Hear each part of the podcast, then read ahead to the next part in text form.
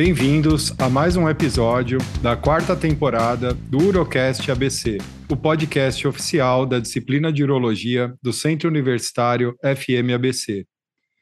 Meu nome é Alexandre Dindiulo, sou médico urologista, host do Urocast ABC na área de litíase e assistente da disciplina Uro ABC.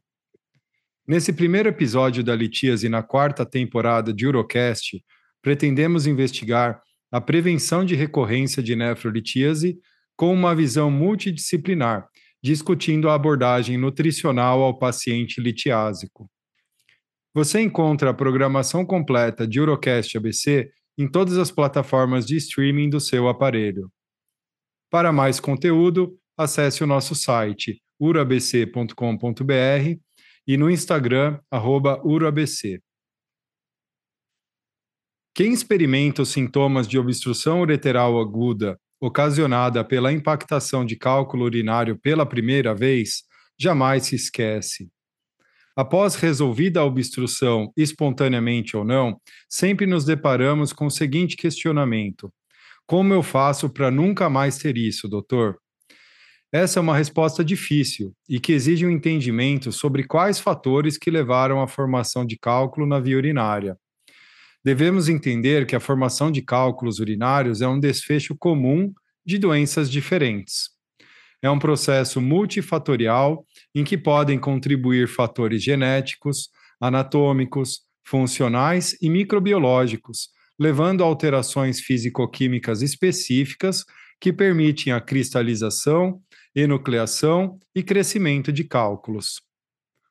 Apesar de não haver consenso sobre qual seria a melhor forma ou período de segmento após a primeira crise de cólica renal, o Guideline Europeu de Urologia orienta que após uma primeira crise de cólica, os pacientes sejam classificados em alto risco ou baixo risco de recorrência, de maneira a orientar qual seria a melhor rotina de segmento.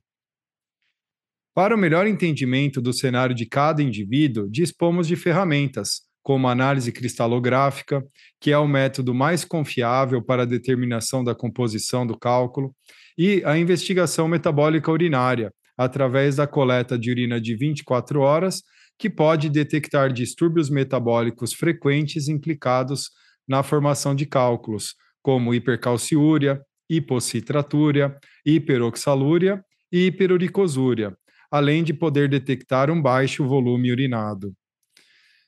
Não podemos influenciar, ao menos ainda, na herança genética de cada indivíduo, mas podemos atuar nos fatores nutricionais que desempenham um papel na formação de cálculos renais. Uma avaliação dietética cuidadosa deve se basear nos hábitos alimentares que predisponham à formação dos cálculos, orientando uma terapia dietética específica, que pode, por sua vez, modular o perfil de risco de cada paciente, contribuindo dessa forma para a redução da formação de cálculos urinários. No cenário da prática clínica, muitas vezes o urologista não consegue acessar os detalhes necessários para uma avaliação nutricional completa, nem tampouco prescrever dieta específica com essa finalidade, fazendo com que a abordagem multidisciplinar seja imperativa para a obtenção dos benefícios esperados. Com a observação do aumento da prevalência de nefrolitíase em todo o mundo, associado à sua alta taxa de recorrência, fica cada vez mais relevante esse tópico. Portanto, nosso objetivo hoje, nesse episódio, é enriquecer a nossa audiência, trazendo conhecimento atual sobre a abordagem nutricional na formação de cálculos renais. Para participar, então, conosco no Urocast hoje, nós contamos com a participação da doutora Talita Lima Melo.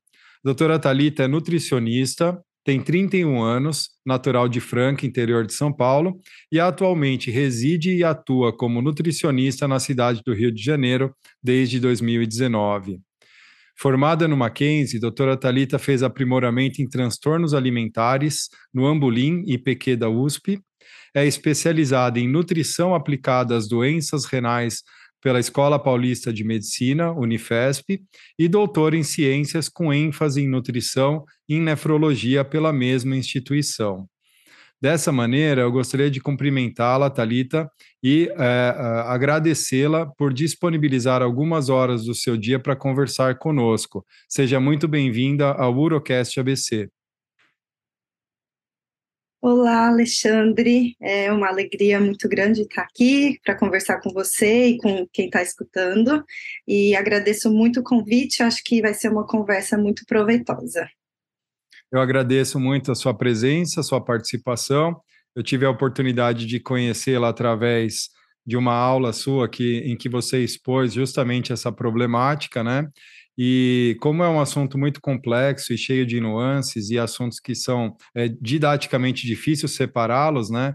ao passo que as coisas acontecem meio que ao mesmo tempo. Eu gostei muito da sua didática e da sua profundidade na, na, no debate dos assuntos, aprendi muito naquele seu vídeo, então eu gostaria de trazê-la aqui no nosso Urocast para compartilhar com os demais colegas. Seja muito bem-vinda. Obrigada. Vamos lá. Acho que vai ser muito legal. Bacana. Então, vamos começar é, falando então da ingestão hídrica, né? A gente tem uma boa evidência, é, um nível, um grau de recomendação forte, né? Evidência elevada de que os pacientes, é, o principal fator de risco é o baixo volume urinado, né? Seria uma baixa ingestão hídrica e consequente baixo volume urinado. Como que a gente está nesse sentido? Qual que é a atual orientação nutricional que você costuma é, passar no seu consultório? Certo, acho que esse é, é, a forma de lidar, né, quando alguém descobre que está com, com cálculo renal, né, seja o próprio paciente ou qualquer médico profissional da, da área da saúde, já pensa logo, aumentar a ingestão de líquidos, né, para evitar a formação de novos cálculos, e, e, o crescimento. Então, de fato, isso está bem consolidado na, na, literatura. Aí tem artigos né, que vão falando em torno de 2 litros, 2 litros e meio. Tem um outro que, que é, sugere, né, então, que avaliou esse risco é, que diminui próximo de 3 litros e 700, mas que eu acredito que, a depender do paciente, já é um alvo um pouco mais difícil e mais distante. Então, em geral, eu entendo como é o hábito desse meu paciente. É, uma coisa que eu acho bastante interessante é a conversa com o médico, então sempre que possível eu tento fazer esse trabalho em conjunto. Então, é, em geral, o médico já pediu a urina de 24 horas, então é possível também que eu avalie como está o volume urinário. Então, a partir dali, dá para entender como é o hábito desse paciente, tanto pelo que ele me conta quanto pela urina. E aí, eu vou tentar chegar próximo desse objetivo, de uma urina, né, um volume urinário de 2 litros e meio por dia. Claro que se a gente está falando de um paciente que com muita dificuldade consome um litro, a gente vai trabalhar para chegar lá, mas vai então. Então, se a gente conseguir chegar em um litro e meio e garantir, depois a gente chega nos dois, e aí vai ajustando conforme as possibilidades. Entendo. E veja, dependendo da, da orientação e do grau de é, adesão, né, de aderência do paciente, isso pode gerar um transtorno, né?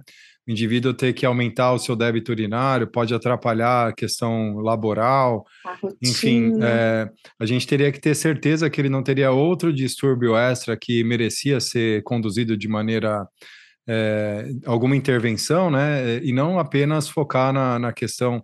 É, você precisa modular, então, qual seria né, o, o mínimo de líquido que aquela pessoa estaria devendo ingerir por dia para diminuir o seu risco, né? Então, é bem delicada essa orientação e, e, passar de maneira genérica, né? Sem o indivíduo às vezes pode estar tá, é, tomando líquido suficiente, mas ele tem outras condições que merecem ser tratadas em paralelo, né? Justamente, e, é avaliar o todo, né? Para uhum. não ser só aumentar a ingestão de líquidos. Claro que a gente vai estar tá contribuindo para a prevenção, mas não se trata só disso e, e tem também essa adaptação da rotina porque ele passar de um litro para dois litros e meio, ele vai, comer, vai precisar, né, enfim, urinar várias vezes ao dia, vai ter essa, enfim, dificuldade que pode impedir com que ele mantenha essa orientação a longo prazo. Então, também, e progressivamente é uma boa estratégia. Inclusive a hidratação no ritmo circadiano, né? A gente, o, indivíduo que vai ser mal orientado, ele pode focar, né, a ingestão mais no final do dia e prejudicar o sono dele, enfim. Isso é uma orientação que você, você coloca horários certos para as pessoas se hidratarem, como você faz na prática? Eu não costumo pôr exatamente o horário, mas eu converso com, com esse paciente, então entendo qual é a rotina. Ah, estou com dificuldade, em geral eu tomo um pouco de manhã e um pouco à noite, né? E o restante à noite. Aí eu falo, veja, isso certamente vai influenciar no sono. E se a gente se separasse da seguinte forma? Eu gosto muito da estratégia da garrafinha, que é muito simples, mas que ele tem um controle maior e está sempre próximo. O copo funciona? Funciona, mas a garrafinha dá para ter uma ideia de quanto foi tomando, ainda, quanto ainda falta. Se perceber que está faltando muito, se organizar para o próximo dia, tentar consumir antes. Então, talvez deixar assim, uma garrafinha pela manhã, duas pela tarde e uma né, mais para o final do dia. E vai depender realmente da rotina, a gente faz esse combinado juntos. É, eu acredito que essa estratégia da garrafinha ela não tem benefícios apenas de ordem de volume, né, para a pessoa saber o quanto ela tomou, mas pela praticidade também, né? Tem que estar tá à mão a hidratação e não a pessoa parar para fazer buscar água. Geralmente ela vai é, deixar para depois, se não tiver fácil, né? Então acho que a praticidade também é importante. E quando a gente fala de hidratação, não existe só líquido, né? Não existe só água, né? Existem vários tipos de líquidos que as pessoas ingerem. Vamos avançar um pouco para falar dos sucos naturais? Sim. Então tem isso, tem muita gente que reclama, ah, não consigo beber só a água, que é ruim, tenho, esqueço, tenho dificuldade. Então, posso trocar pelo suco? É, Claro que se a gente está pensando em aumentar volume, o suco natural, a fruta, é sim uma boa opção, até porque mais para frente a gente né, deve conversar. É, são ricos em potássio, provavelmente citrato, mas a gente tem que tomar um pouco de cuidado se realmente é um suco natural ou se é um suco de caixinha, né, um suco adoçado que não, não acaba nem levando o nome de suco, né, chama néctar esses das caixinhas que às vezes passa uma, uma imagem de ser natural e não é. E aí a gente entra nessa seara das bebidas açucaradas, né, as bebidas adoçadas, seja os sucos, seja refrigerante ou esses é, essas bebidas gaseificadas, né, que tem também um pouco de um, um apelo de fruta ali. E aí é que a gente precisa tomar cuidado, porque o que os estudos mostram para gente, tem um estudo bem legal de que avaliou três coortes, então um deles é o Health Professionals Follow-up Study, que é um estudo com homens, é, assim, mais de 40 mil indivíduos acompanhados né, bastante tempo.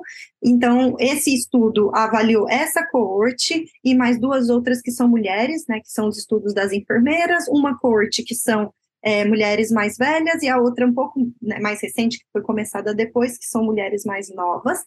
E nas três coortes, o que se observou foi que o consumo de bebidas, então, açucaradas é, à base de cola, que seriam os refrigerantes, aumentavam o risco da formação de cálculos, né, aumento da, da recorrência, do risco de recorrência, é, mas não de sucos, por exemplo.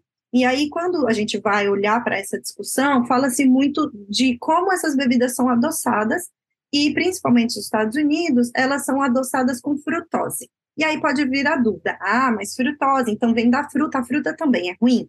Não, porque é diferente. Né? Então, a bebida que é adoçada com frutose tem uma quantidade muito maior, e ali não tem os outros nutrientes, os outros, as outras vitaminas, minerais da fruta.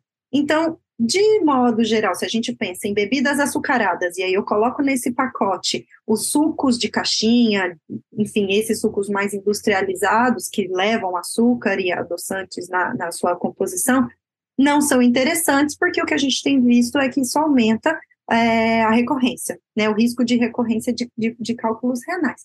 Enquanto que, se é, eu estou pensando num paciente que não consome nada de fruta, se a gente consegue trocar uma bebida como um refrigerante por um suco natural de fruta, a gente já está ganhando. mesmo que esse suco não tenha as fibras que a gente gostaria de, né, de quando se consome uma fruta. Mas eu prefiro ter esse passo a passo para dali a pouco eu incentivar que ele coma a fruta do que eu dizer tira o refrigerante e come a fruta. Eu acho que esse caminho é muito mais longo e a chance dele aplicar é muito menor. De acordo, interessante. Eu gostei que você falou a respeito do apelo, né? A, a bebida tem um apelo de fruta. Então, o indivíduo vai falar assim: olha, eu não vou consumir um refrigerante, eu vou ser mais saudável, eu vou tomar esse néctar de tal coisa. Aquilo, uh, eu acho que a orientação principal é a, a, a gente é, lutar contra a estratégia de marketing dessas empresas, né, que usa esse apelo de fruta, e, e ensinar os pacientes a ler os rótulos, né? Que a gente tem ali uma carga adicionada muito maior do que a própria fruta que eles estão sugerindo vender naquele produto, né? Exatamente. Às vezes tem tão pouco, tão pouco, e de fato tem, né, para classificação de néctar e de suco, então, assim, às vezes 5% de fruta, ou seja, não tem nada ali, né, no, no que a gente chama de néctar. Então, é entender qual está sendo essa, essa troca, né? Se realmente faz sentido. Mas concordo que a leitura de rótulo é bem importante e todos os profissionais da saúde podem orientar, né? Sim. Estimular. É, eu gostei dessa estratégia, né, de você passar para o indivíduo que não consome frutas e, e é, apresentar o sucro de frutas naturais como uma alternativa. Isso é bastante interessante para você progredir, né, um gradualismo até chegar no seu objetivo. Mas é, eu queria te perguntar, aquela eterna luta entre o suco de laranja e o suco de limão por litiásico, qual que é o atual parecer? Quem está ganhando essa batalha? Cada um tem seu papel? Como que funciona isso? Sim, é, o que a gente sabe, né? Inclusive, teve um estudo lá do meu grupo, né, onde eu fiz o doutorado, que avaliou isso. Então, tem vários estudos na literatura que avaliam a laranja, o suco da laranja, né, e o suco de limão. E o que a gente observa é o seguinte: ambos são capazes de aumentar a citratura, né, a excreção de citrato na urina, mas só a laranja consegue aumentar o pH, o limão não. Então, a gente pode pensar em é, cartas na manga. Né? Então, esse é um paciente que a gente, quando pensa num suco de laranja, a gente não está falando que a gente vai ter um suco de uma laranja, né? Porque é muito difícil. A gente está falando ali de talvez três, às vezes até quatro laranjas para fazer um copo de suco. Então, esse estudo é, avaliou né, o suco de laranja e viu que para isso, né, para ter esse efeito de aumentar a citratura e aumentar o pH, precisava ser um copo de 380 ml é bastante laranja ali. Mas se é um paciente que tem uma alimentação que está legal, a gente só está querendo melhorar essa, essa citratura, a gente não tem questão com peso, por exemplo, ou até às vezes uma glicose um pouco mais elevada, não acho que seja um problema, né? Dar um pouco mais de calorias que vão vir, né, desse, desse suco de laranja e aumento tanto citrato quanto pH. Mas eu estou pensando em um paciente de litiase úrica que, em geral, né, é um paciente que a gente está pensando que pode ter é, uma síndrome metabólica, então uma questão ali com uma maior circunferência abdominal, resistência à insulina, eu quero aumentar a citratura, eu posso usar o limão. Eu não vou ter a, a quantidade de energia, né, de caloria que tem no suco de laranja, eu vou aumentar a citratura, a citratura e não vou mexer no pH. Mas eu gostaria de mexer no pH. Aí eu posso entrar com outras possibilidades né? Então, é, agregar outras frutas, por exemplo, melhorar o aporte ali de, de é, legumes e verduras, né? Então, dá para a gente ir uh, ajustando conforme a necessidade do paciente.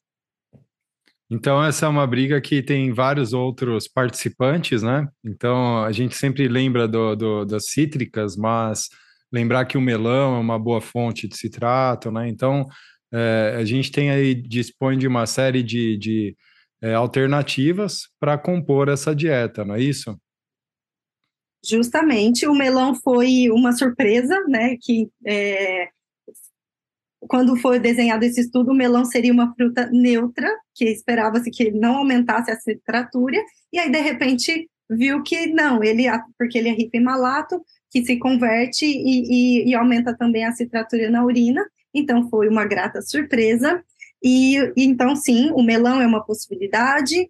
É, existe um outro estudo que aí a gente precisa um pouquinho mais de análise crítica, porque foi feito é, com uma marca específica de água de coco, e a proposta do estudo foi trocar a ingestão de água para apenas água de coco, então substituir. O que, se a gente for olhar no, na vida, no consultório, não é nem viável, né? Quem é que vai só tomar água de coco? Então, mas enfim, o que, que eles observaram? Que aumentou a citratura. E aí, como é que eu aplico isso? Se o meu paciente tem disponível, né, então mora no Rio de Janeiro, é mais fácil é, ter uma água de coco que seja realmente natural, a gente também precisa ter um pouquinho de cuidado com essas de caixinha se, se são adicionadas de açúcar, mas existem marcas legais e que não tem adição de açúcar, ou da, do próprio coco, é, eu posso sim incentivar que ele tome um copo de água de coco por dia, ou enfim, dois, se for possível, mas incluir nessa alimentação, eu acho que é muito mais agregar do que ficar tira isso, põe aquilo, né? Essa substituição. Então vamos, vamos melhorar a qualidade, aumentar a variedade do que está sendo consumido. Então tem o melão como opção, tem a laranja, mesmo que não seja aquela quantidade específica para aumentar a citratura. Se esse paciente consome uma laranja, a gente também tem benefício aí. O limão, tem um, outros estudos que aí a gente não tem é, ainda muita consistência, né, mas que já falam é, sobre a quantidade de citrato no maracujá, na pera, no damasco, pêssego, kiwi. Então, de modo geral, se a gente estimula o consumo de frutas, a gente já está contribuindo para essa prevenção, né, que seria a maior excreção de citrato. Muito bom. Seguindo então para outras polêmicas, né? Uh, o cafezinho é uma assim uma paixão nacional. É, eu mesmo tomo bastante café e, e os chás também, né? A gente tem aí um consumo muito disseminado, né? O chimarrão, né? Então, uh, como que fica essa questão, né, do, do chá, do café? E por último, né, para falar ainda nesse tópico a respeito do famoso famigerado chá de quebra-pedra, né? Então, a gente sempre pega no consultório alguém é, falando que foi orientado a tomar e tudo mais. Então, eu queria que você dissesse para a gente o que, que é o chá de quebra-pedra, uh, em termos de qual o composto, qual que é o racional da utilização do, de, do, do, desse chá, né? E se ele serve como uma alternativa, né, de hidratação, é, como uma possibilidade de aumento de é, ingestão hídrica. Certo. Então, café e chás, né? Vou falar primeiro do café.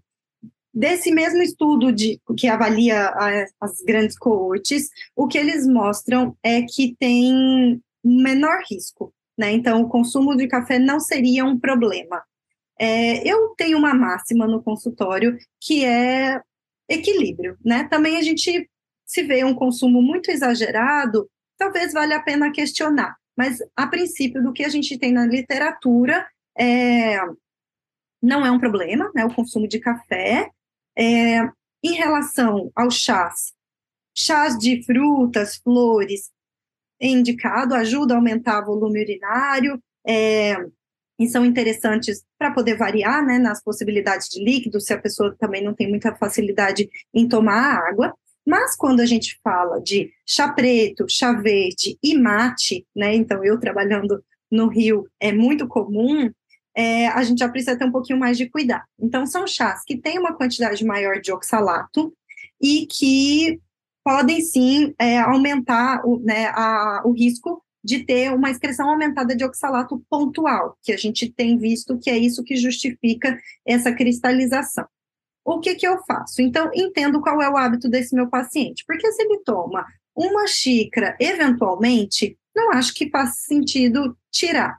Mas se ele toma com uma quantidade maior ao longo do dia, o que é bem comum quando a gente pensa em quem consome chimarrão ou tereré, né, que é a, a, o gelado, mas que leva também é, a, a erva né, do mate, aí precisa ter um pouquinho mais de cuidado. Então, eu tento essa estratégia de substituir, então deixo talvez um copo no dia, é, junto com a refeição, por exemplo, né, no almoço, onde a gente vai tentar dar uma diluída nesse oxalato, porque pode ser que naquela refeição tenham alimentos que são ricos em cálcio. e aí ajuda a fazer um balanço, mas se esse consumo é realmente é, grande e frequente, eu tento trocar por outras bebidas, ao invés de simplesmente excluir. E, por fim, é, o chá de quebra-pedra.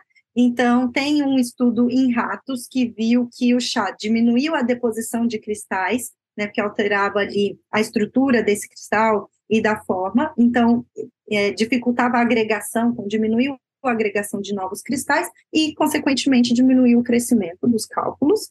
E um estudo lá do nosso grupo também avaliou em pacientes é, hipercalciúricos que diminuía a calciúria. Mas até aí, nada está quebrando essa pedra. Né? Então, se a gente fosse de fato usar, seria para diminuir a calciúria, para eventualmente diminuir o risco. A gente não tem um estudo que tenha avaliado é, especificamente o risco da formação de cálculos. Então, seria algo bem extrapolado, né? um resultado que a gente pega e extrapola. Agora, o que eu falo para o paciente, né? Então, essa que é a erva, né, que se chama Philanthus niruri, vale a pena? Porque é um chá tão ruim de sabor que eu acho que a gente tem outras estratégias possíveis e não, não, não tem necessidade de consumir o, o chá, porque no final das contas a gente está aumentando o volume e diminuindo a calciúria, mas a gente consegue também diminuir a calciúria com outras estratégias. Muito bom. Então, ele teria, assim, uma aplicação num nicho específico de paciente litiásico com hipercalciúria para evitar a enucleação, e ponto. Isso. Tá. Excelente. É, podemos avançar, então, em termos de líquidos? Faltou a perguntar alguma coisa? A gente falou aí dos sucos, a gente falou dos refrigerantes, bebidas açucaradas. Tem, Pode Na falar. verdade, eu me lembrei, a gente pensa, né, então, sobre as bebidas alcoólicas, porque tem muita Boa. gente que pergunta. Sim. Esse estudo também viu que diminuía risco, mas o que, que a gente entende, né? A gente inibe o antidiurético e aumenta volume. Então, é basicamente porque a gente aumenta volume urinário. Mas é preciso ter cuidado se a gente está pensando num paciente de litiase úrica, porque a cerveja tem purina. E aí a gente vai, apesar de aumentar volume urinário, a gente está aumentando o risco de formação de cálculo. Então, óbvio que sempre com moderação, né, bebida alcoólica, mas em especial nesses pacientes, se tem o consumo de cerveja, a gente estimula que diminua o consumo ou troque por outra opção, né, outra, outra bebida. Então, de era acordo. só esse adendo. Eu acho que dentro do consumo de álcool, acho interessante a gente é, comentar de que é, esse efeito da, do aumento do débito urinário, ele é transitório, né? Esse potencial benefício, e via de regra, a pessoa acaba urinando muito mais do que ela ingeriu e tendo uma desidratação final, né? Então, a gente sempre Exato. orienta que se o indivíduo vai consumir alguma bebida alcoólica, que ele aumente ainda mais a sua hidratação para repor essa perda. Tá de acordo, doutora? Totalmente, totalmente de acordo. Maravilha. Então, dando seguimento ao próximo item, é, vamos falar do sal, né? Eu acho que a gente já falou de alguns vilões, né? Que seria a desidratação crônica, a, o excesso de, de, de, bebidas açucaradas, né? Também seria um vilão. A, a, baixa ingestão de citrato, como foi falado, também seria um vilão. E agora o sal, né? Se não for o principal, é um dos mais é, implicados, né? Tanto no erro alimentar quanto na, na, na, na fisiopatologia da formação dos cálculos, né? Então, o que, que a gente tem em termos é, de, do consumo de cloreto de sódio? Certo, a gente já sabe que como população, e não só a nossa, né, mas como população brasileira, a gente tem um consumo bastante elevado, habitualmente, só que isso tem crescido com o consumo de alimentos ultraprocessados, né, então, digo, de modo geral, tudo que está embalado, né, tudo que vem do mercado, comida é, congelada pronta que tem bastante aditivo. É, então, é um combo aí que só favorece, né, então, só, na verdade, prejudica é, para quem já tem cálculo renal. Claro que não é legal para ninguém, mas o que, que a gente sabe? Então, por ter esse transporte que é comum lá no túbulo renal de sódio e cálcio, quando a gente tem um, um consumo elevado de sódio, a gente vai aumentar também a calciúria. Então, por isso é tão falado e tão comum, né, a gente saber que da, da importância de, de, do controle da ingestão de sódio. Então. E dá para medir isso, gente... doutora? Hum. Como a gente poderia medir, né? Sim, e essa é uma boa pergunta, justamente porque às vezes a gente só vira para o paciente, né, e fala, diminui, mas diminui? Será que era alto? Quanto era? Como é que eu faço isso um pouquinho mais direcionado? É sim possível. Na urina de 24 horas, se a gente pede sódio, é, é bem fidedigno, inclusive é um dos é, das formas mais fidedignas de se avaliar a ingestão de sódio. Então, a gente vê lá quanto o, o paciente urinou, divide né, por, por 17, a gente tem a quantidade em gramas de sódio que esse paciente está, de cloreto de sódio que esse paciente está consumindo. Então, a partir daí, a gente consegue ter uma meta. Então, olha, veja só, está excretando muito sódio, isso piora né, outros fatores aqui da urina e que vão favorecer a formação de novos cálculos. Então, a gente precisa melhorar. E aí, entender: será que esse paciente está consumindo muitos alimentos prontos, processados, temperos prontos? Porque, às vezes, a pessoa fala: não, mas a minha comida não é salgada. Mas se ela usa tempero pronto no preparo, e quando eu digo tempero pronto, são esses tabletes, sachês, molhos, é, a comida realmente não fica com paladar salgado, mas tá, tem muito sódio ali. E aí isso contribui para essa maior excreção. Então, é incentivar que é, as pessoas cozinhem mais ou que tenham né, é, uma alimentação, talvez, de restaurantes que elas saibam que tem uma comida mais caseira, ou comprar congelado de pessoas que fazem, que têm um cuidado de não usar esses temperos, e aí é poder abusar de todos os temperos naturais, secos e frescos, para ter uma comida saborosa com o mínimo de sal possível. Mas de modo geral, a gente acaba precisando sim reduzir essa ingestão de sal e sódio.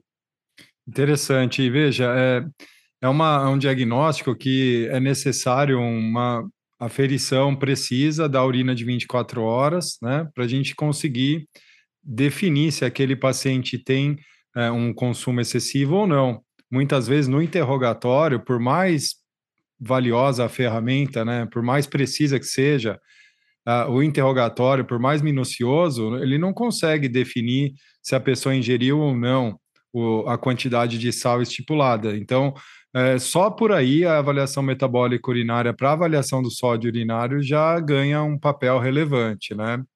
E essa continha básica que se faz, né, essa varia essa, é, esse número mágico, eles chegaram através de uma fórmula, né, para você estimar é, se essa, se essa ingestão está adequada. E a orientação atual é que se consuma no máximo 5 gramas de cloreto de sódio por dia, que não é pouco, né? Se a gente for ver, é uma quantidade, não é uma dieta sódica, né? Então você tem aí uma certa tolerabilidade. E como que funciona na prática? Assim, então a gente tem um paciente com hipercalciúria, né, um cálcio urinário aumentado. Como que a gente sabe se isso é decorrente do consumo excessivo de sal? E, e como que você atua nesse cenário?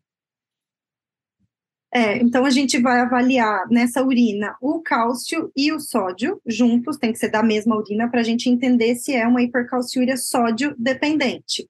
Se esse sódio tá, o, cálcio tá alto e o sódio tá alto, e tem uma boa conversa nutricionista médico, a gente primeiro testa, vamos melhorar a alimentação, ajustar e ver se esse cálcio re reduz a níveis aceitáveis, adequados. Reduziu, maravilha, a gente não tem aí uma hipercalciúria que precisa entrar com medicação, né, com tiazídico.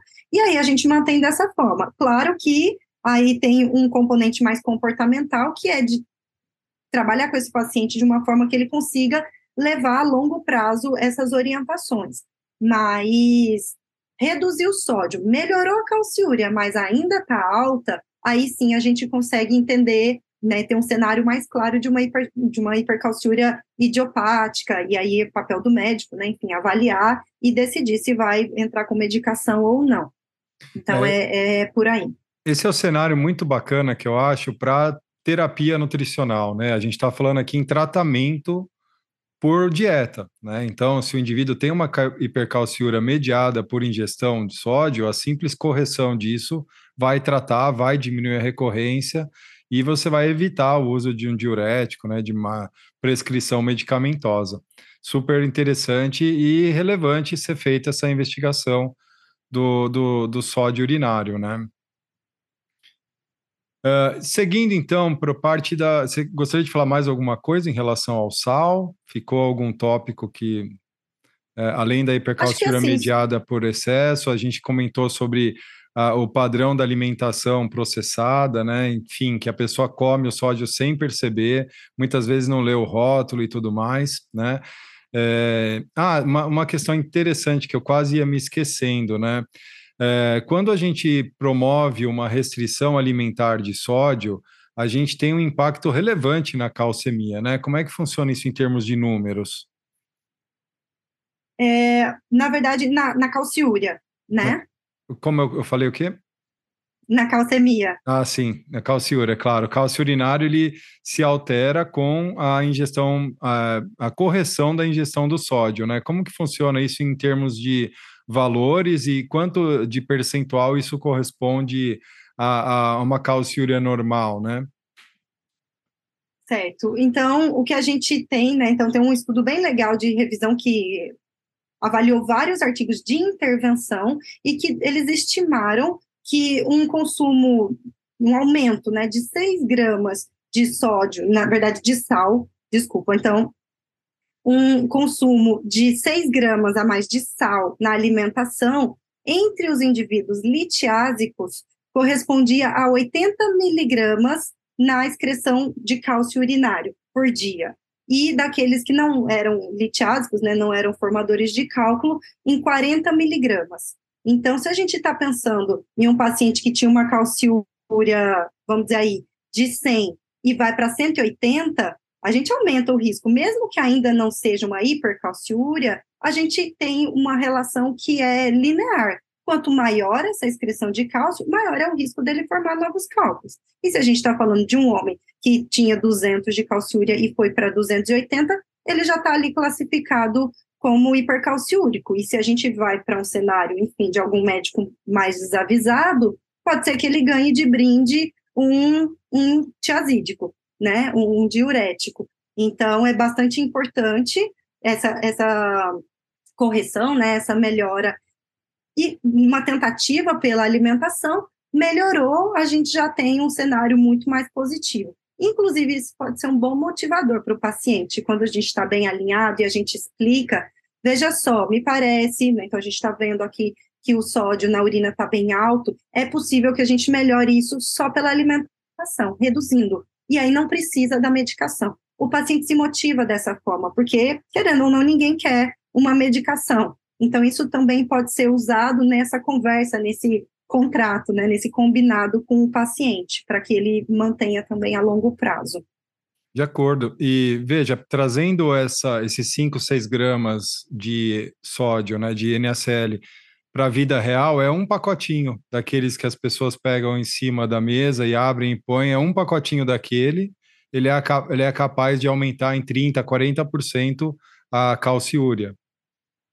Eu acho que não, eu acho que o pacotinho é um grama, que é aquele quadradinho, é o de açúcar, que são cinco gramas. Ah, tá. Mas é até legal para a gente visualizar que o do sal, em geral, é aquele quadradinho certo. e o do açúcar é o compridinho. Ainda assim, se a gente pega, não é tanta coisa assim, né? Enfim, é, pensando no físico, mas de fato o que está preconizado pela Organização Mundial da Saúde é que aquele pacotinho do açúcar, mas em, em sal, fosse a, a, ingestão do dia todo e não de uma refeição só. Então, dá para a gente ter um pouquinho mais é, ilustrado essa quantidade. De acordo. Maravilha. Então, sal já foi debatido. Vamos seguir agora para as proteínas, né? A proteína como um macronutriente fundamental para a síntese proteica, né? A gente precisa desse nutriente e muitas vezes a gente tem que entrar numa rota de colisão e pedir para o paciente suprimir o consumo, né? Como que você atua tanto no diagnóstico, né, do, da, de uma dieta hiperproteica até na sua abordagem do paciente litiásico em relação especificamente à proteína? Certo. Então, tem a avaliação da alimentação, né? Esse paciente me conta.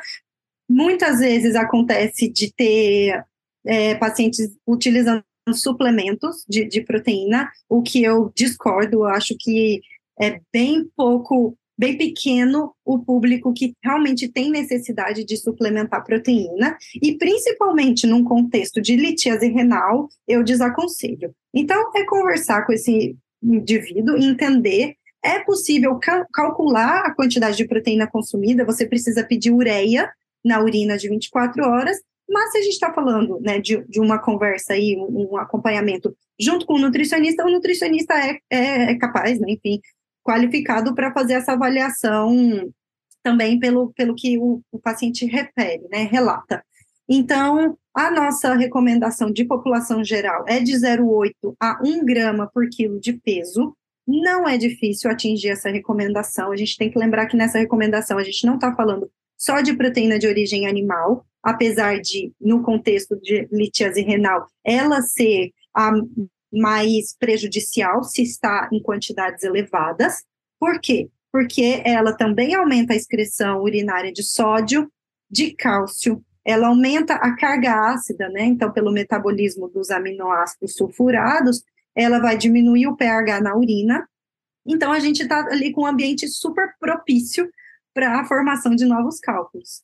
Então, por isso é tão importante que a gente chegue numa dieta que seja normoproteica, e aí, né, estava falando que é fácil atingir, porque a gente pensa um pouco como população brasileira, a gente costuma ter carne, né, quando digo carne, frango, peixe, carne vermelha, é, almoço e jantar, ou ovo até, então, não é difícil atingir a recomendação e é importante entender, está vindo por, né, através de suplementos, vamos fazer o seguinte, é por praticidade, o que está acontecendo? Eu até dou a opção para o paciente, se ele faz muita questão do suplemento, mas aí a gente vai precisar diminuir da alimentação. É uma negociação. Não dá para ficar com uma dieta hiper, hiperproteica, porque a gente já tem bastante evidência de que é, aumenta o risco de, de, tanto de recorrência quanto de formação né, de, de cálculos renais. Então, é, é, ajustar essa proteína. Claro que é importante que tenha proteína, não é excluir de forma alguma, isso vai ser benéfico, mas é chegar em uma quantidade normal. É, eu acho uma questão bastante relevante aqui no comportamento do nosso público, do brasileiro, né? Que o churrasco é uma paixão nacional também, né? E, e a gente está falando aí de um alto consumo de sódio ao mesmo tempo em que você aumenta o consumo de proteína, né? Então é uma tempestade perfeita ali para é, alterações metabólicas que propiciam a formação de cálculos. E uh, o cenário da, da suplementação, acho bastante relevante, isso é uma queixa, uma pergunta comum de é, consultório, né? O paciente chega com já tomando esses é, uma série de suplementos com origem proteica, né? E justamente sem a necessidade, uh, o que ele já consome na na dieta dele já supre não apenas o basal, como o, o, que ele precisa para sobreviver, né? Então, acho que é bastante relevante a gente tocar nesse ponto, e ainda mais para o litiásico contraindicar essa indicação, né? E, e, justamente fazer uma avaliação adequada para suplementar aquele atleta de alta performance que tenha uma demanda maior de proteína e dessa forma é, proteger né, a, a, formação dos cálculos com uma dieta mais adequada. Essa Justamente. é a sua experiência também? Sim, sim. E o que, quando a gente fala né, dessa proteína, aí eu falo, ah, proteína de origem animal pode ser, então, que a pessoa pensa, então é melhor virar vegetariano. Não. Na verdade, é interessante ter um consumo mais vegetariano, quando se a gente for pensar que uma dieta vegetariana inclui mais vegetais, mais frutas, né? Então, legumes, verduras. Mas a gente tem também um estudo de 2016, relativamente recente, que analisou essas mesmas grandes coortes, né, como eu já disse, dos profissionais de saúde, então a gente está falando de uma coorte de homens e duas de mulheres, né, com, com um grupo mais velho, outro mais novo, de mais jovem, de mulheres, e que viu que se a proteína consumida era proteína animal láctea, então leite e derivados, o risco de formar novos cálculos não existia. Então, na verdade, tinha uma proteção.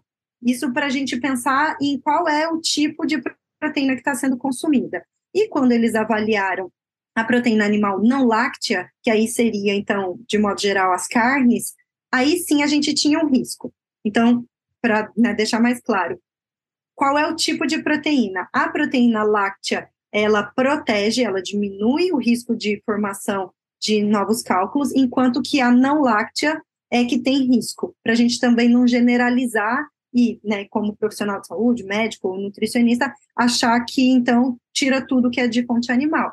Não. Então, já já a gente deve falar sobre o cálcio. É importante que essa ingestão de cálcio esteja adequada. E aí a gente também vai conseguir ter um bom consumo adequado de proteína.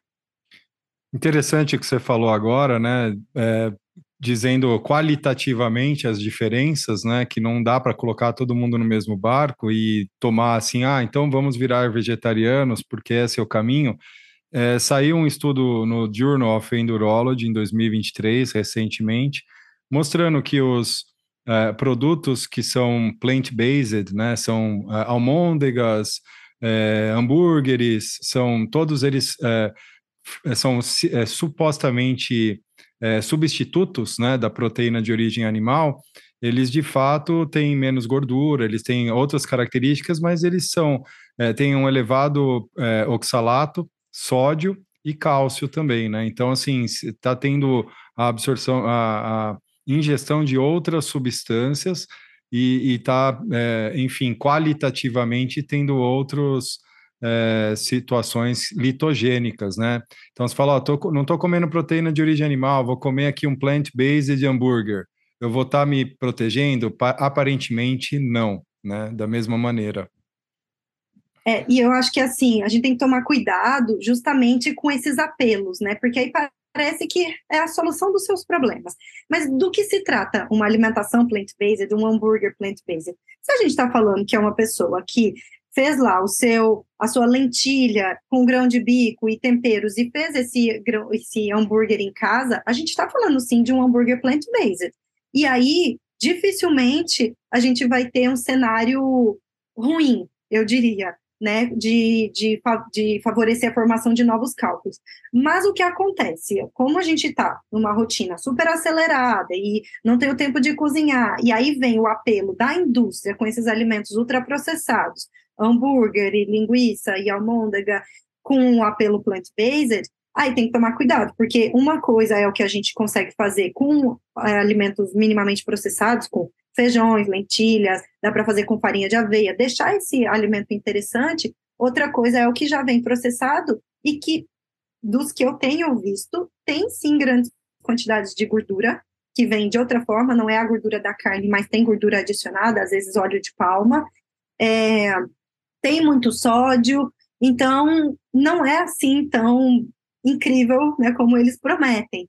Então tem que ter realmente esse cuidado, e aí eu vou muito pelo, pelo paciente. Você gosta de comer a carne e tal? E se a gente ajustar essa quantidade para não ter exagero, ao invés de excluir completamente, ou trocar por algo, um produto que é assim, é, com apelo tão, tão milagroso, porque o que, que acontece? A gente entra naquela ideia assim, ah, se é plant-based, então eu posso comer à vontade. Então não faz mal, então é legal. E não é bem por aí. De novo entra a ideia de ler rótulos, né? Desculpa, não entendi a ideia do quê? De ler os rótulos ah, ler os dos rótulos. alimentos. O que, que tem ali, né? Quanto de sódio tem ali? Quais Exato. são os, os ingredientes? Quanto de gordura também? Não para ficar paranoico, mas para ter um pouco mais de análise crítica de que não é porque tem o apelo do vegetariano, do plant-based, que é um, um excelente produto. Sim. Até a informação, a gente tem sim opções. A informação mais importante do produto, quem dá não é o marketing, é o rótulo, né? Essa é a ideia. Exatamente. É, vamos seguindo, então. A gente está, assim, enfim, o tempo vai voando, né? Eu tenho certeza que a gente não vai conseguir passar em todos os tópicos que eu havia reservado, mas vamos em, a, em frente. Falar do cálcio, né? A, a, eu acho importante, assim, eu sempre tenho aquela orientação dieta normocálcica, né? Isso na minha cabeça está muito bem sedimentado, lindo. Agora, como que eu transfiro isso para o paciente? Como eu falo, cidadão, coma um grama de cálcio por dia? Como você faz isso na prática? Bom, é Primeiro, entender então, desculpa, então como é... Hum. é não, só para assim antecipar, né? Qual que é o papel do cálcio na dieta? Porque já se é, incentivou as pessoas a não comer cálcio no passado, acreditando-se que fosse é, uma conduta litogênica, né? E a gente percebeu que não é por aí. Então, gostaria que primeiro você introduzisse essa questão e a seguir como você orienta uma dieta normocálcica, que é o nosso objetivo. Certo. Então, de fato, né, até porque a hipercalciúria idiopática era o, o distúrbio metabólico mais comum, a, a, hoje em dia a gente tem visto bastante hipocitracúria também, mas entendia-se que se está jogando muito cálcio na urina, eu paro de comer. Só que aí o que os estudos mostraram foi que aumentava a, a, o risco né, de formação de novos cálculos e também prejudicava o osso desse indivíduo. Por quê? Se a gente está pensando num cenário de hipercalciúria idiopática, a gente não está falando de sódio dependente, né, uma hipercalciúria sódio dependente, se esse cálcio está sendo excretado, se ele não vem da alimentação, ele precisa sair de algum lugar, porque a gente está falando de um, um defeito ali da excreção. Ele vai ser excretado, então o osso é que vai entrar na conta. Então, existe um estudo bem legal do Curran, que é antigo até, e que viu que, divididos em quintis, né, aqueles que consumiam uma quantidade mais próxima do adequado, né, então perto de 1.000, 1.200 miligramas de cálcio é, por dia, tinham um menor risco de formação de novos cálculos. Então, isso desmistificou essa ideia de que eu preciso é, reduzir a ingestão. Não, na verdade, eu preciso garantir a ingestão, e se de fato é uma hipercalciúria idiopática, o médico vai corrigir com a medicação. Né? Não, não, é, não é a alimentação que vai solucionar, mas a alimentação vai preservar esse osso. Só que aí eu posso pensar, né, talvez, ah, de uma forma prática, ah, o meu paciente não gosta, ou não está afim, ou enfim, não investigo muito aí quais são é, as intenções do meu paciente e decido suplementar. Ah, parece uma boa, né? Mais fácil. Então, não é tão simples assim, porque se a gente usa esse suplemento longe da refeição, tem um estudo que mostrou, então eles usaram é, o suplemento, deram para um grupo de pacientes durante a refeição e outro grupo antes de dormir. E o que eles viram é que a calciúria aumentava se esse suplemento era oferecido antes de dormir, né? Que seria então longe da refeição. Por quê? Porque a gente faz um consumo muito alto de uma vez só, isolado. Enquanto que eu sou nutricionista, defendo a comida, os alimentos. Se a gente fala de um cálcio que vem do alimento, ele tem ali outros componentes, né, que vão fazer com que essa absorção seja mais gradativa, tem fibra, né, provavelmente de outros alimentos, e proteína, gordura. Então, a gente não está falando de um cálcio que vai sozinho, é um cálcio que está num outro ambiente e que isso é mais protetor quando ele vem. Então, se realmente for necessário suplementar, que seja durante a refeição, para que a gente consiga ter ali outros alimentos juntos. Mas eu, como né, nutricionista, sempre tento estimular o consumo de alimentos ricos. E se eu estou falando, talvez, de um cenário um pouco mais desafiador, né, um paciente vegano, a gente tenta optar por alimentos enriquecidos, ao invés de ir direto para a suplementação. Tá, mas aí a gente está falando de um paciente que precisa, por alguma maneira, receber o cálcio na dieta e a gente vai pesar custo-benefício. Mas eu estou dizendo assim, como que eu passo no dia a dia a sensação de que eu estou ingerindo cálcio de maneira adequada? Sim, verdade, não respondi toda a sua pergunta. Primeiro que eu não respondi nem qual era a função do cálcio, né? Então, o cálcio é importante para a saúde como um todo, né? A saúde dos ossos, mas falando de litíase renal, ele é importante para é, quelar o oxalato. Então, o tipo de cálculo mais comum é o oxalato de cálcio, e se a gente tem o oxalato livre lá no intestino, a gente aumenta o risco da formação de cálculos. E quando a gente tem o cálcio, ele forma, ele se agrega né, ao oxalato, forma um complexo é, insolúvel que vai ser excretado pelas fezes. Então, a gente previne o tipo de cálculo que é 85, 90% da, de todos os cálculos né, do, dos nossos pacientes. Então, essa é né, a, a, função do cálcio.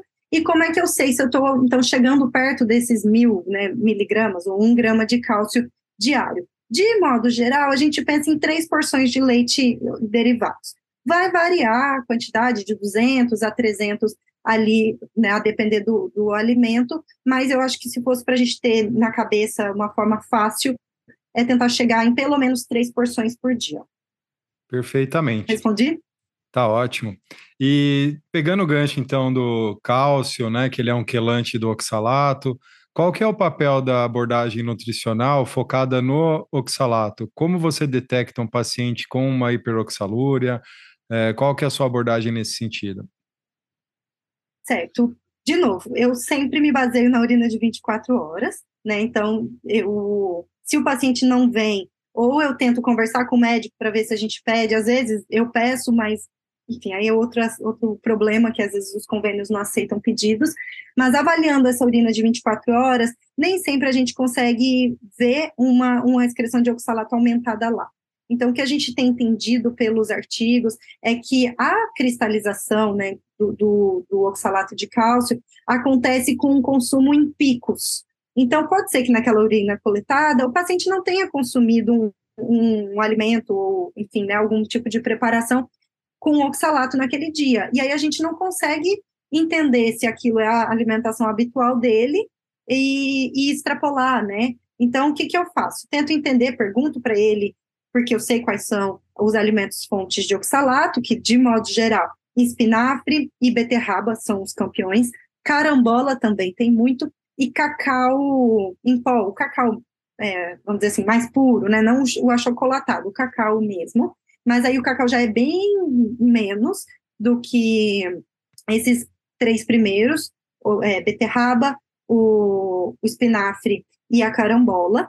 E eu pergunto, ah, tem costume de comer esses alimentos? Porque às vezes ele não me refere no, na alimentação, e aí ele me diz, ah, eu como assim assado. Então, se tem, por exemplo, já foi moda suco verde, e a pessoa põe, porque o, o espinafre rende pouco, um maço de espinafre ali, naquele suco que ele toma, já justifica a cristalização lá na urina. Então, eu vou evitar. Vamos trocar, né? Talvez a bebida ou então a folha. A beterraba, quando consome, quanto é de beterraba? Né? É possível que a gente faça uma preparação, seja com esse espinafre ou, ou beterraba, que tenha algum alimento rico em cálcio? Porque pode ser, por exemplo, ao invés de comer o, o, espinafre solto, não pode ser uma torta de espinafre, que daí pode levar uma ricota, algum outro tipo de queijo, que seja um alimento rico em cálcio, né?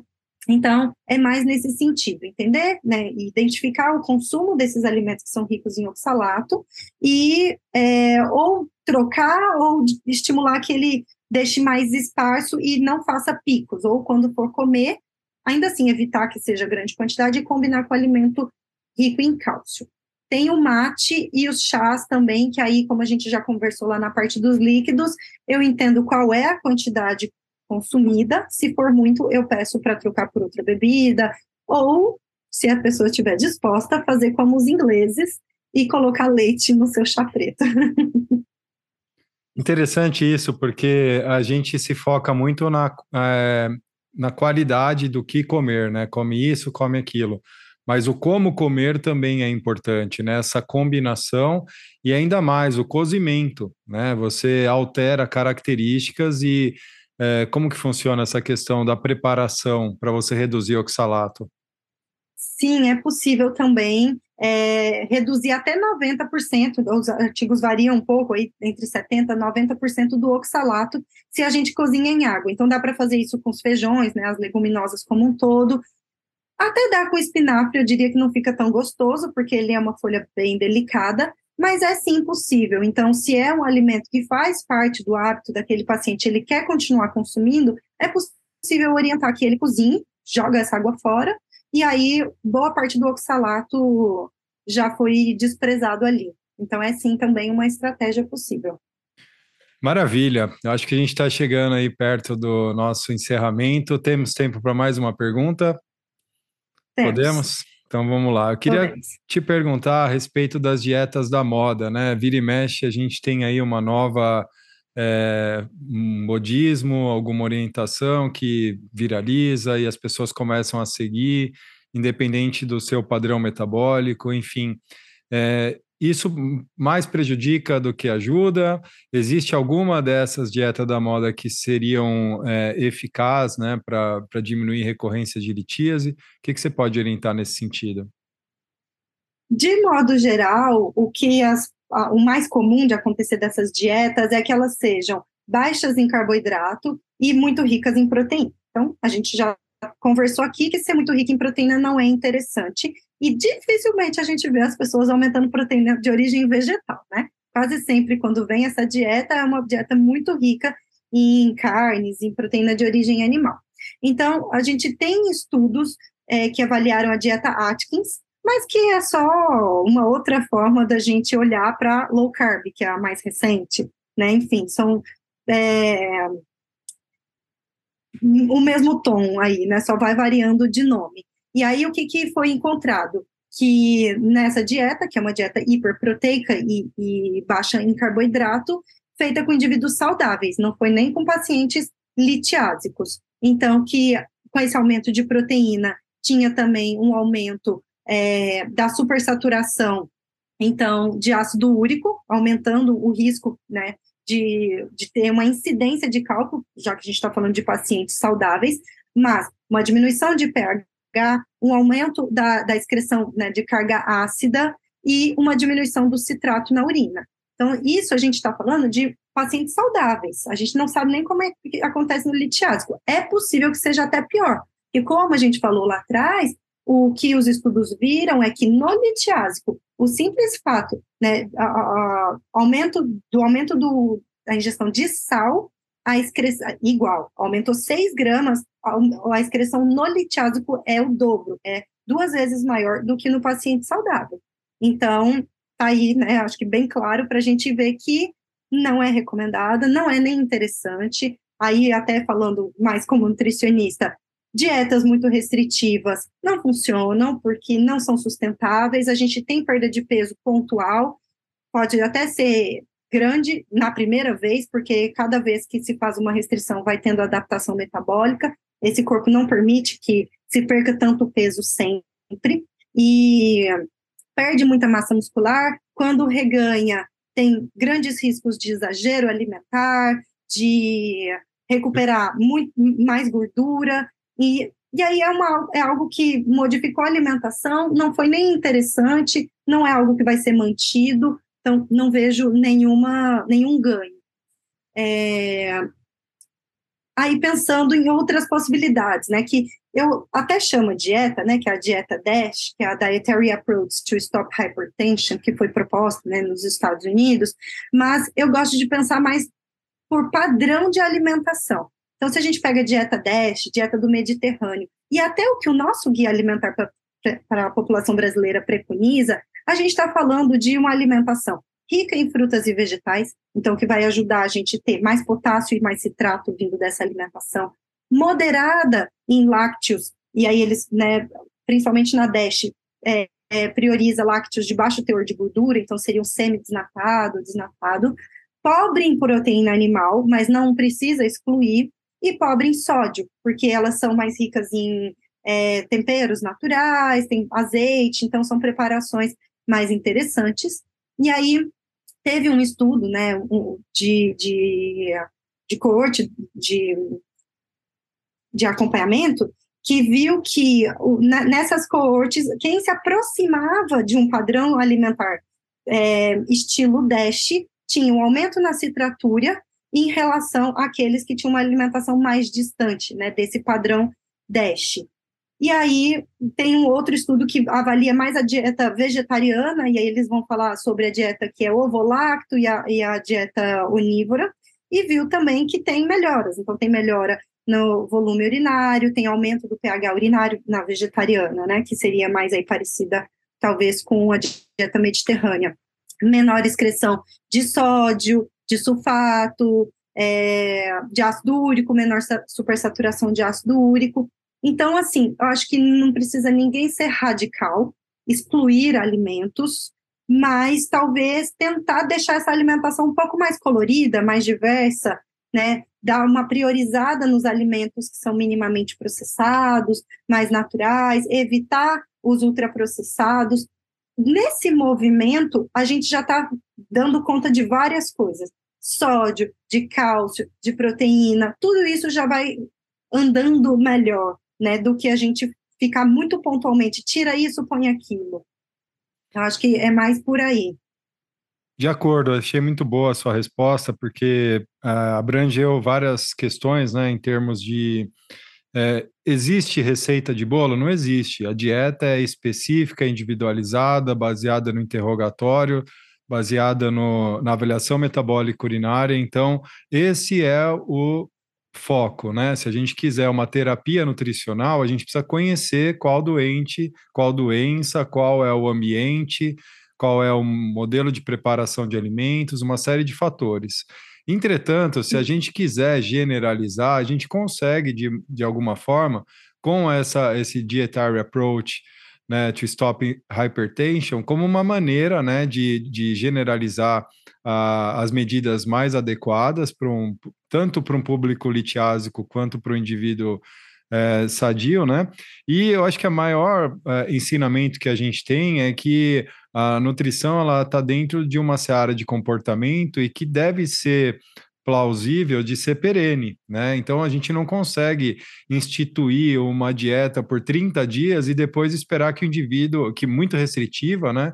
E a partir do momento que você suspender essas restrições, o indivíduo vai deixar de fazer as coisas que ele fazia anteriormente, né? Então é um processo de educação, é um processo de acompanhamento. Vira e mexe, quando você tem uma avaliação metabólica urinária, ela nunca anda sozinha, você vai pedir uma outra, uma outra, e o indivíduo vai consistentemente ficar analisando aquilo até para é, continuar seguindo a, a, as, a, as modificações propostas, não apenas pela terapia nutricional, da qual eu acredito muito, né? É, como também de outras terapias clínicas, né, que são necessárias, como os tiazídicos ou a própria suplementação de citrato de potássio, de cálcio, etc. Bom, com essas é, com essas orientações finais, eu acho que a gente encerra, né? Já o nosso período já deve ter estourado uma hora. É, eu acredito que eu aprendi demais aqui hoje, né, conversando com você. Agradeço demais a doutora Talita que dedicou a vida, né, basicamente, fez a, a, a especialização toda voltada para a área de litíase. É uma pessoa que trabalha com isso no seu dia a dia e dedicou um tempo aqui para expor para a gente né, a sua rotina e quais seriam os seus pensamentos a respeito das nossas perguntas.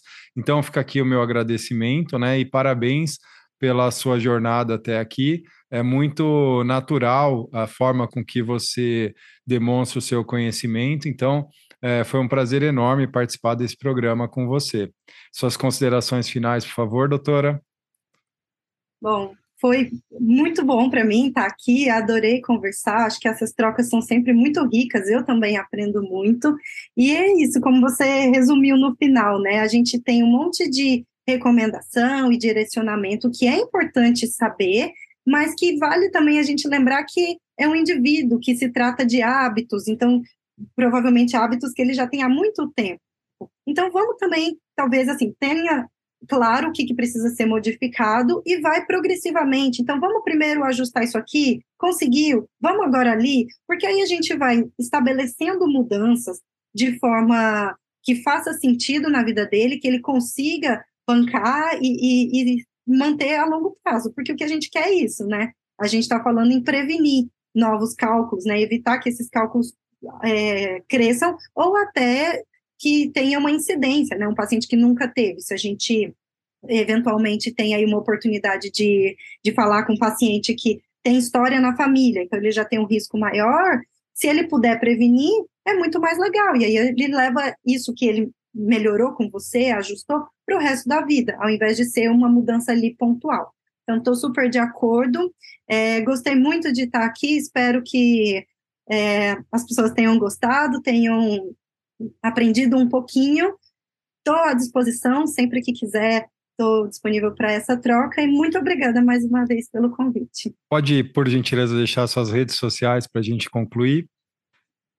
Posso. Não sou muito ativa, mas estou tentando. Eu tenho o meu que é profissional, que é Talita com th ponto, é, talitamelo.nutri, que é o Instagram, E tem o meu e-mail, se alguém quiser também, às vezes, ah, um artigo, alguma troca assim um pouquinho mais próxima, o meu e-mail é talitalimamelo@gmail.com.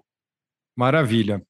Então, é, vou dar por encerrado esse episódio. Agradeço demais a audiência, quem nos acompanhou até aqui. Acompanhem uh, os próximos episódios que a gente vai trazer muita informação na área de litíase.